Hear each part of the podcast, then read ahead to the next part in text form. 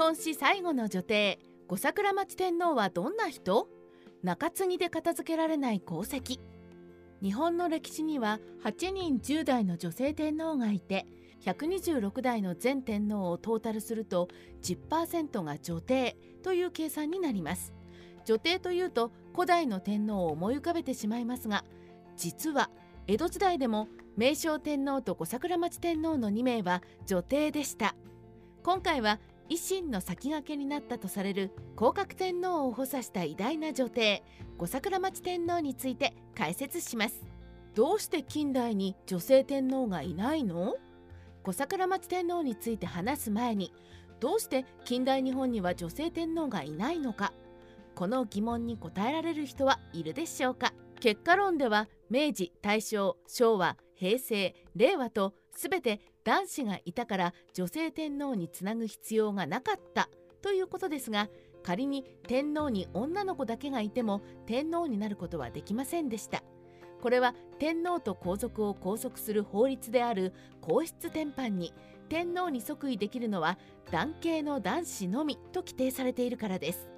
男系男子とは難しい言葉ですが優しく言うと父が天皇である男の子しか天皇にはなれないという意味です。この皇室典範は現在でも存続していて現天皇唯一の女子である愛子さまは男系女子なので皇室典範を改正しない限り天皇に即位することができません。では逆にどうして明治時代以前には女性の天皇が即位できたのでしょうか。これは養老令という法律の跡継ぎを定めた法律があり天皇は男子が前提だが女帝の子でも即位できると規定しているからでした。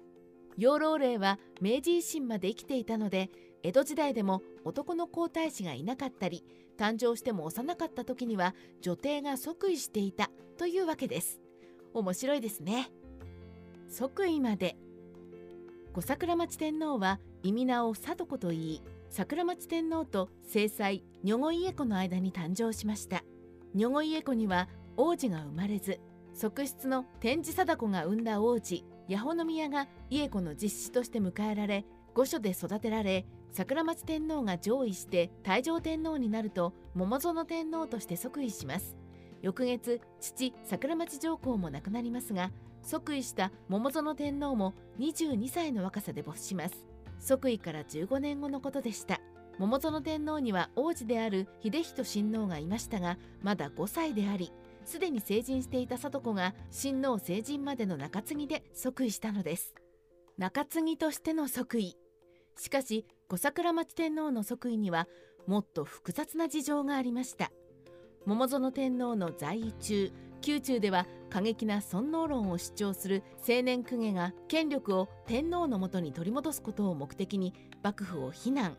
神道家でイデオローグの竹内式部とともに桃園天皇を担ぎ徳川家重を追放するクーデターを企てたのです。当時の朝廷は幕府により政治的にも経済的にも抑え込まれ公家の間に幕府への恨みつらみが常に満ちていました。ところが幕府との関係が悪化することを恐れた五石家はクーデターを幕府に密告。竹内式部や青年公家が幕府に処罰される法暦事件に発展しました。この時竹内式部に感化された桃園天皇は公家たちをかばう言動をし御石家を非難したので天皇と御石家の関係が悪化したのです。五石家は幼い天皇が即位するとまた竹内式部のようなものが現れ対立が再熱するかもしれないと考え親王が大人になって他人の影響を受けにくくなるまでは女帝である小桜町天皇にリリーフしてもらおうと考えたのでした。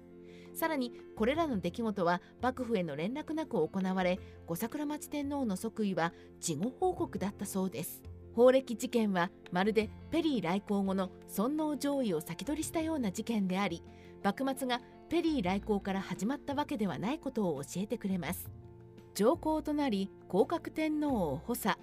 小桜町天皇は男子同様の儀式を経て即位し在位すること9年で甥いである秀仁親王に上位して大乗天皇になります。秀仁親王は即位して後桃園天皇になりますがこちらも22歳という若さで死去。子は女の子だけで男子はいませんでした。ここで五桜町上皇は前関白の近衛内崎と相談し伏見宮家から養子を迎えようとしますがうまくいかず関白九条直実が推す助人親王の六男諸人9歳を迎えます。諸人は降格天皇として即位しますが男子の跡継ぎを迎えてめでたしか？といえばそうはなりませんでした。諸人の父助人親王は113代東山天皇の孫でこれまでの天皇の血筋からかなり遠かったのです。9歳と幼く立場が不安定な天皇を五桜町上皇はたびたび面会に来て補佐していました。この献身的な行動から五桜町天皇は国母と呼ばれただ男子の天皇が誕生すればそれで終わりの中継ぎではなかったのです。天明の大飢饉の対応。降格天皇は傍系から即位した関係で古代の天皇のようなより天皇らしい天皇を目指し昔に廃れた皇室の儀式を復活させました。また国民は宝であるという考えから政治状況にも敏感であり天明の大飢饉で京都にも餓死者が出て飢えた人々が御所を拝んで線路を踏んで歩く御所線路参りを聞いた際には幕府が定めた近中並び公家諸法度を破り幕府に対して民衆の救済を申し出ました。幕府は天皇の行動に驚きますが訴えを聞き入れないと民衆の憎しみが幕府に向かい天皇の求心力が強まることを恐れ米俵1500を京都市民に放出しました。この時五桜町上皇も飢えた人民に対し和リンを3万個を放出したりお茶を配るなどできる限りの救済措置をとっています。